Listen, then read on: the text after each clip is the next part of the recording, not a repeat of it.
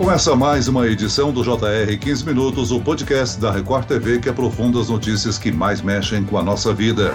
Documentos obtidos com exclusividade pelo jornalismo da Record TV mostram como agentes públicos agiram no planejamento do sequestro e tortura do jornalista Romano dos Anjos, em outubro do ano passado em Roraima. Seis policiais militares suspeitos de envolvimento no caso estão presos, entre eles um major e um tenente-coronel. Todos eles faziam parte da equipe equipe de segurança do deputado Jauser Renier, que na época do crime era presidente da Assembleia Legislativa de Roraima. Outro acusado preso era servidor da Assembleia Legislativa. O que esses documentos mostram e o que está por trás deste sequestro? Eu converso agora com Romano dos Anjos. Seja muito bem-vindo a este podcast, Romano. Oi, Celso, obrigado, agradeço o convite. E quem nos acompanha nessa entrevista é o repórter da Record TV, que trouxe novos documentos no Jornal da Record. Bruno Pérez. Olá, Bruno. Olá, Celso, um prazer, tudo bem? Tudo bem, Bruno. Relembra pra gente o caso que aconteceu em outubro do ano passado.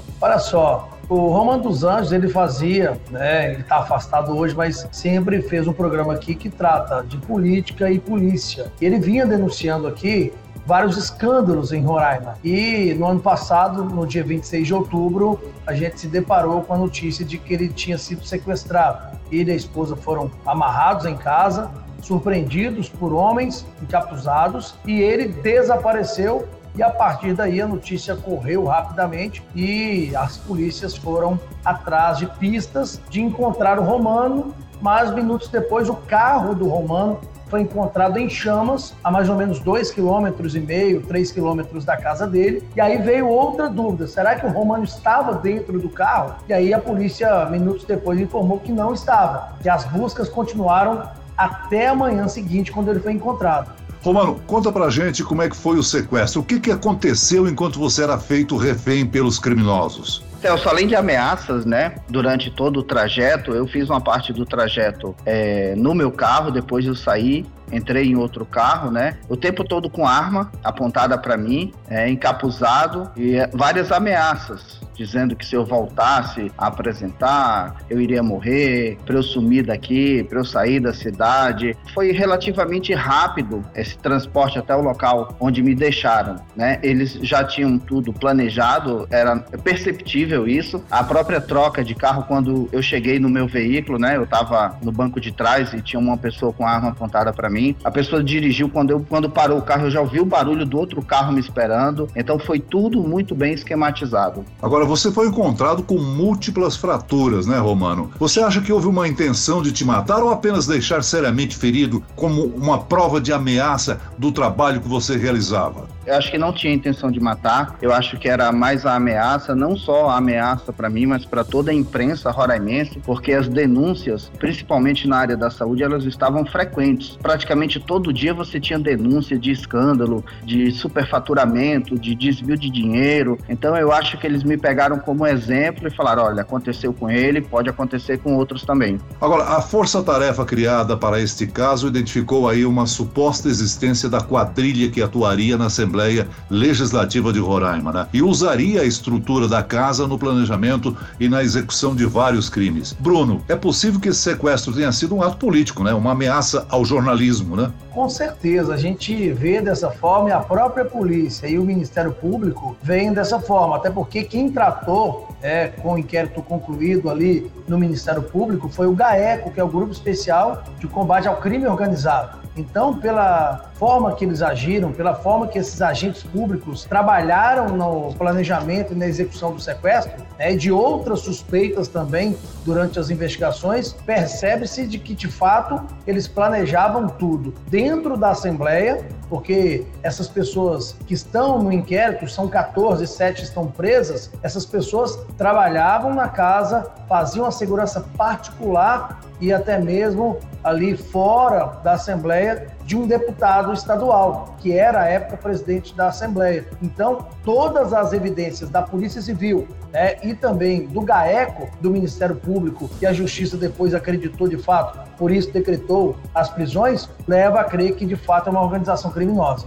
14 pessoas foram denunciadas, né? Todas envolvidas com a Assembleia Legislativa. Por que esse envolvimento com a política? Qual a razão para tentar atacar o jornalista de forma criminosa dessa maneira, Romano? Eram as denúncias que você realizava no programa? É, eu tenho certeza que eram as denúncias, Celso. E a gente vai mais além é, dessa história toda. Porque o Romano denunciava denúncia da área da saúde. E por que, que a Assembleia se incomodou? Por que, que o presidente, à época, se incomodou? Porque ele indicou o secretário de saúde. A partir daí começaram várias denúncias. Falando sempre com a nossa produção, a produção falava: olha, tá cheio de denúncia, vamos, vamos ver o que, que a gente faz, vamos apurar. Tem três aqui que são confirmadas, vamos colocar uma no ar hoje, amanhã a gente vê outra. O volume de denúncias aumentou. E por isso que houve esse atentado. O presidente da Assembleia tinha indicado o secretário de saúde por causa que o presidente da Assembleia tinha um processo de impeachment contra o governador. E foi uma moeda de troca. Isso toda a imprensa noticiou na época. O presidente da Assembleia falou: olha, me dá a CESAL que o processo de impeachment não anda aqui na casa. E aí foi que chegou até o atentado. Agora, Bruno, segundo o Ministério Público, então os denunciados fazem parte de uma associação criminosa, né? É isso? É, pelo que ficou constatado, de fato é isso. A gente pode analisar várias questões, porque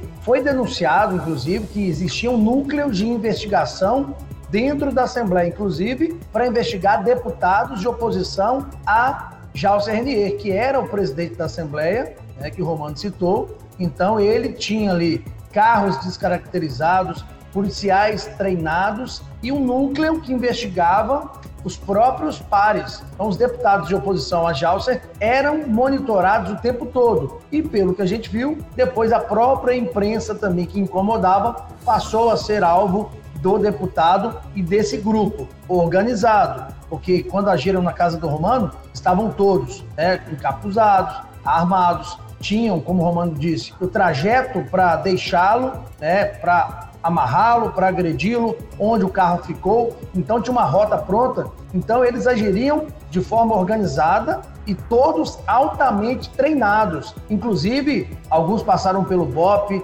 tinham treinamentos especiais então eram altamente qualificados para, na verdade, proteger a população de bem, mas eles estavam do outro lado da força. Romano, só para lembrar aos nossos ouvintes, você teve diversas fraturas, né? Como é que está a recuperação desses ferimentos? É claro que o trauma psicológico seu e da sua esposa é difícil apagar, né? É, esse é o mais difícil de trabalhar. Com relação às fraturas, eu tenho limitação de movimentos nos braços, né? Os dois cotovelos foram quebrados, a una do braço esquerdo também, o ombro direito também, então eu tenho muita limitação de movimento nos braços. Por exemplo, eu não consigo esticar meus braços, eu não consigo levantar a mão direita muito alto, entendeu? Então essa é a sequela que eu tenho até hoje com relação ao que aconteceu. Ô Bruno, em sua matéria, você disse que durante a sessão na Assembleia essa semana, o deputado Soldado Sampaio fez várias denúncias contra o deputado Jauser, que era chefe dos militares presos na época do sequestro. O governador de Roraima teria sido ameaçado de morte caso não encerrasse a investigação. Como é que é isso? O que, que o deputado denunciou?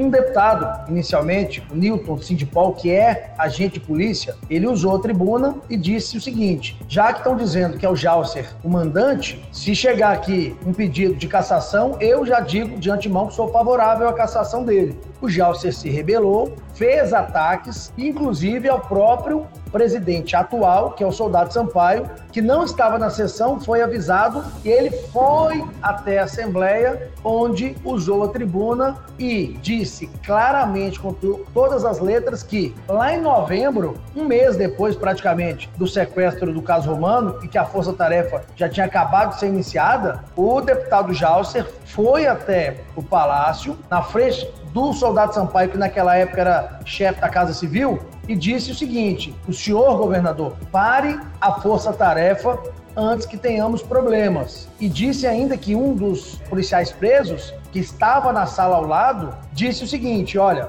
Se não parar a investigação, se eu for preso, eu vou dar um tiro na cara do governador e depois me mato. E isso teria dito o policial e o Jalcer repassou para o governador e o até então chefe da Casa Civil, que hoje é o presidente da Assembleia, viu tudo. Agora, engraçado que só depois dessa sessão é que esse fato veio à tona.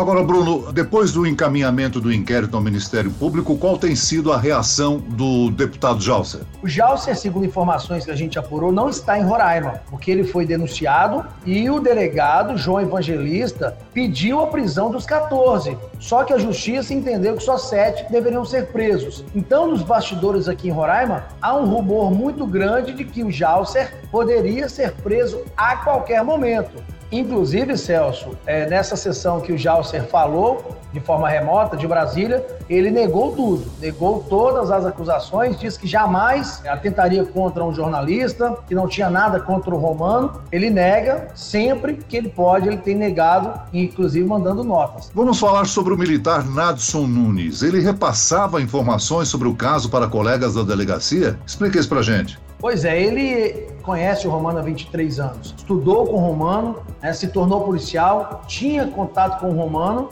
e no dia do sequestro, é ele que está preso hoje por envolvimento, no dia do sequestro, logo depois, Romano estava desaparecido ainda, ele foi até a delegacia de Polícia Civil, onde a esposa do Romano, a Natasha, estava prestando depoimento, se apresentou, olha, sou amigo do Romano e vou ficar aqui, se você precisar de alguma coisa, eu estou aqui para ajudar. Só que durante o depoimento da Natasha, ele estava no telefone passando informação para os outros membros o tempo todo, dizendo que ela estava falando para a polícia, que ela estava falando para o delegado, se dispôs a ajudar a Natasha, dar o apoio para a Natasha enquanto o Romano estava desaparecido, só que ele passava informação para os comparsas o tempo todo. Agora, um policial civil afirmou em depoimento que, a pedido de um coronel do grupo, monitorou veículos da Polícia Federal para avisar o deputado Jauser sobre eventual operação na Assembleia ou na casa do deputado. Por que isso? Justamente, é um núcleo de inteligência montado pelo Jalcer na Assembleia fez com que esses policiais altamente treinados passassem a monitorar os veículos que saíam e entravam na Polícia Federal para lá na frente ter a ciência de que esses carros estariam investigando o próprio Jalcer.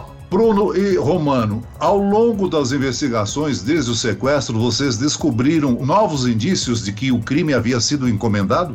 Durante toda a investigação, Celso, várias fontes procuravam a gente, né? Mais o Bruno do que a mim. E essas fontes, elas sempre davam conta de algumas informações. Com relação à força-tarefa, foi praticamente impossível conseguir informações lá de dentro, né? Mas sempre tinha algum policial, sempre tinha alguma outra pessoa que falava alguma coisa e a gente conseguiu reunir uma gama de informações que já davam direcionamento. Por exemplo, um policial tal, ele foi depor hoje. Ele contava para o colega e o colega que conhecia o Bruno, já contava para o Bruno. Então o Bruno ele já sabia muita coisa que estava acontecendo de bastidores. E aí dava para a gente montar, pelo menos ter uma ideia de quem eram essas pessoas que já eram alvo da polícia, pelo menos nessa primeira fase, nessa fase de depoimento. Pois é, acompanhando de perto isso aqui, o caso, desde o início, como o Romano disse, as informações chegavam a todo momento, atualizadas, de conversa de batalhão, de conversa do comando de policiamento da capital. Inclusive chegou uma informação é, importante que a gente se certificou depois que era verdade, que a própria Polícia Militar pediu que fosse reformado um local no comando de policiamento da capital, que é o CPC, já prevendo a prisão dos policiais. Ô Romano, você foi novamente ameaçado depois do sequestro? Sim, fui ameaçado. No dia em que o, o Nadson ele foi notificado de que ele teria que depor para a polícia, ele passou na frente da minha casa, tirou uma foto, mandou pro meu WhatsApp dizendo que tinha passado lá e que tinha chamado e ninguém tinha atendido. Eu entendi isso como uma ameaça pelo fato de saber que ele já poderia estar envolvido e pelo fato de ser uma pessoa que anda armada, é um policial, tem acesso a informações. Eu me senti extremamente ameaçado e durante toda a investigação foi o momento que eu senti mais medo. Agora, para encerrar, eu gostaria de um comentário dos dois colegas jornalistas convidados para esse podcast sobre tentativas de silenciar a imprensa.